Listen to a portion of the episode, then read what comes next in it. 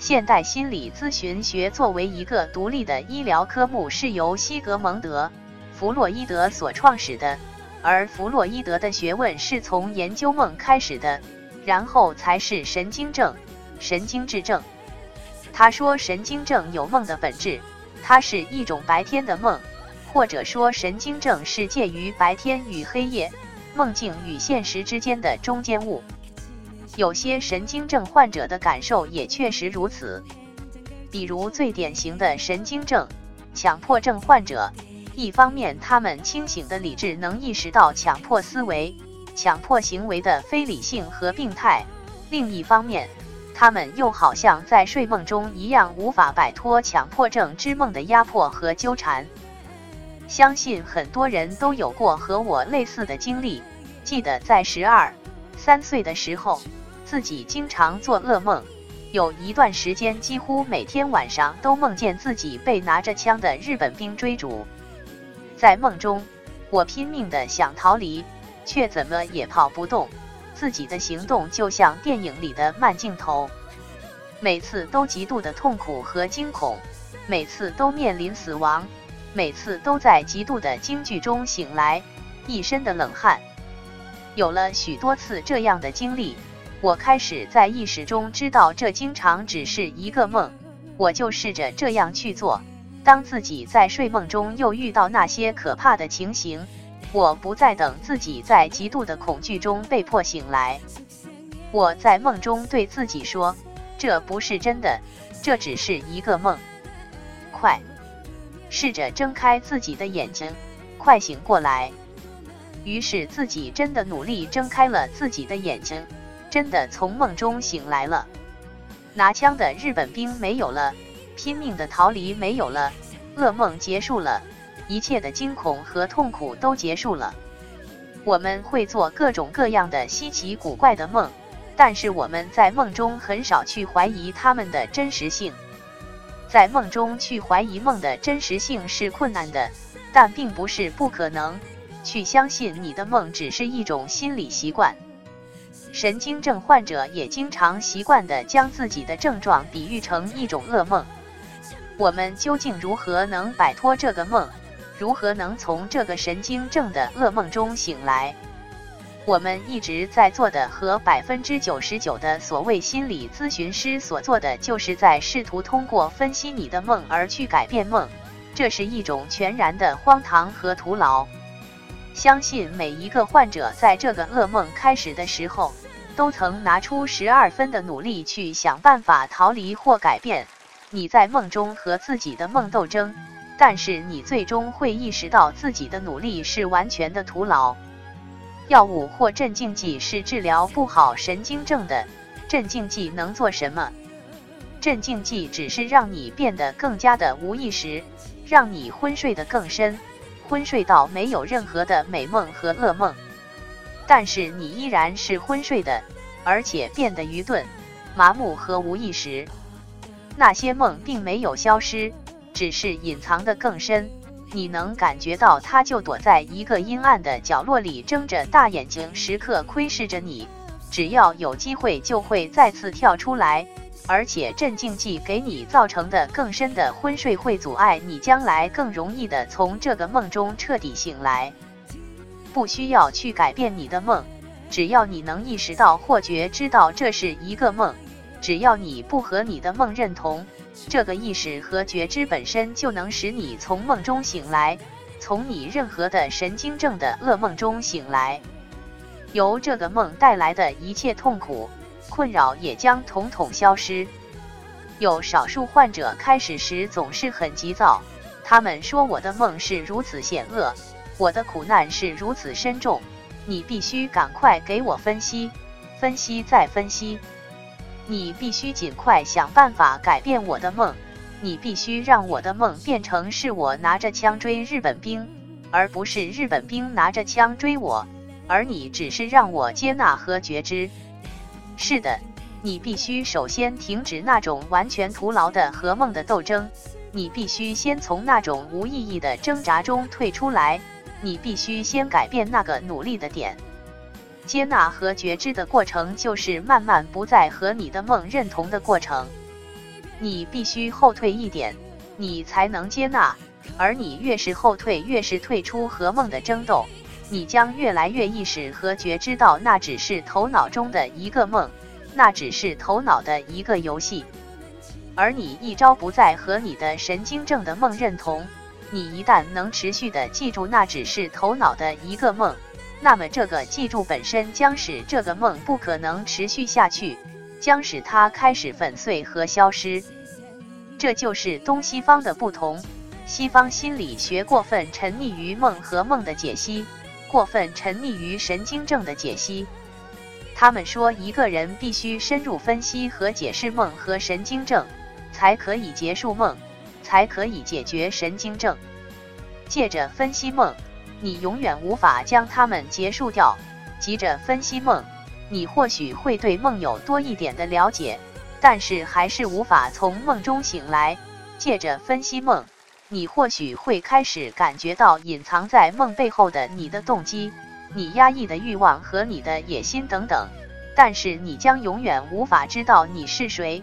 急着分析梦，一个人怎么能够知道他是谁？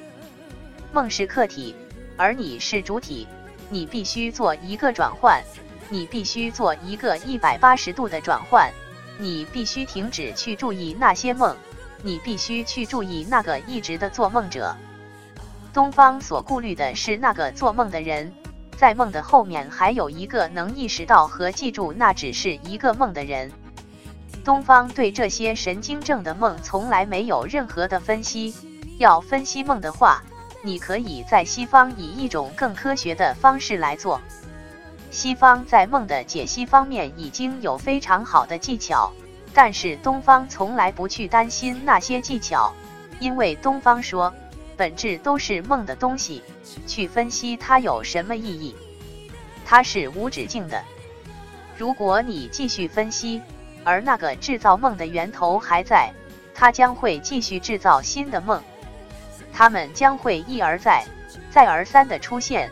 那就是为什么没有一个人能够很完全的被心理分析。世界上没有一个人能够真正完全被心理分析，因为完全心理分析的目标就是梦和神经症必须消失。那样的事并没有发生，它甚至没有发生在弗洛伊德、荣格及所有的那些精神分析学派治疗家身上。他们还是继续在做梦，那意味着他们还是继续有压抑，那意味着他们继续保持跟以前一样。梦还是会出现，因为那个根源并没有彻底被转换。东方有完全不同的处理方式，不要去注意那些梦，而是要注意那个做梦者。不要去分析那些千奇百怪、乱七八糟、荒唐透顶、层出不穷、前仆后继、没完没了、花样百出的强迫症的梦、恐怖症的梦和所谓的焦虑症、忧郁症之梦。不必将一千零一个梦的每一个梦背后的特殊动机和意义都找出来，只要将你的努力用在记住和觉知到那些只是梦，这个记住和觉知本身就是方法，就是力量，就可以使你从一千零一种神经症的噩梦中醒来。一个醉汉，他在醉酒中做出各种各样看上去是完全神经症的行为，反复重复着一句话。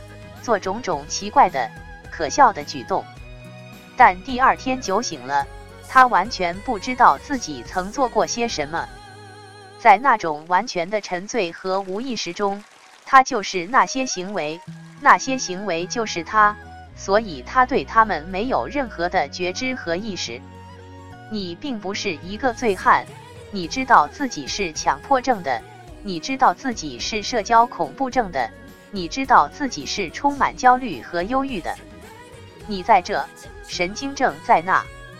如果像醉汉那样，你和你的神经症是一体的，你不会感到自己有什么不妥，你也不会有要治疗他的欲望，更不会因此而感受到任何痛苦。你不是一个醉汉，但你的行为却一直像个醉汉。你纠缠于自己醉酒中行为。你纠缠于自己各种各样的梦，你和那些梦做无休止的斗争，而不是将努力用在如何从那个沉醉中醒来。你认为自己是完全醉的，你从来不去注意那个做梦者，那个能意识到自己是神经症的觉知。让我们再看那个慧可断臂的故事。慧可像你一样，一直一直的和自己的焦虑、痛苦、不可理喻的强迫观念、恐怖、忧郁、无聊、烦恼做斗争，一直和自己各种各样的梦斗争。但他一直无法从这些噩梦中醒来，他甚至懊恼到砍断了自己的一只手臂。当达摩认为时机成熟，因为他看到慧可已经和自己的梦斗争到了极点，他已经尝试了所有能想到的方法，他已经尝试了所有的斗争手段，但他还是全然的徒劳和失败，他几乎再没有任何其他的幻想。达摩从山洞里出来，面对跪在自己面前的已经完全绝望的慧可说：“将心来，与汝安，把你的心给我，我来给你安抚。”慧可愣了一下，从来没有人问他这样的话。他开始寻找自己的心。他第一次从和神经症的无休止的争斗中退出来。他第一次只是在旁边看自己所有的梦。他第一次没有和那些梦认同，他第一次将注意力集中在那个寻找者、那个做梦者，而不是那些梦。他第一次意识到，他和那些梦并不是一体，他并不是那些梦。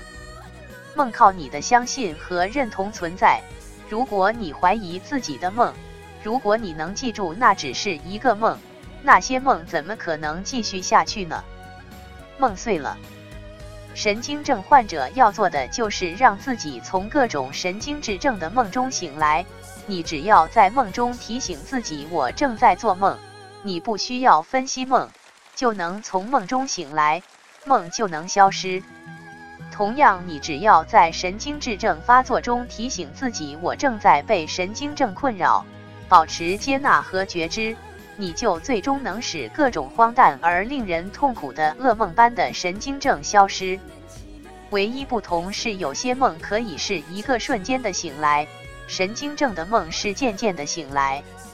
事实，易经文学的描写和渲染，总会有一个艺术化的加工，包括上面的会可也不可能是那样一种瞬间的摆脱，这只是一种文学上的加工。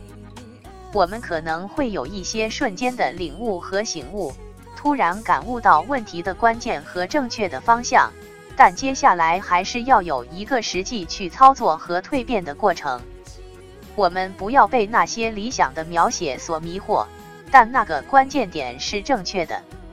我们要通过自己的体验去找到最适合自己的蜕变历程。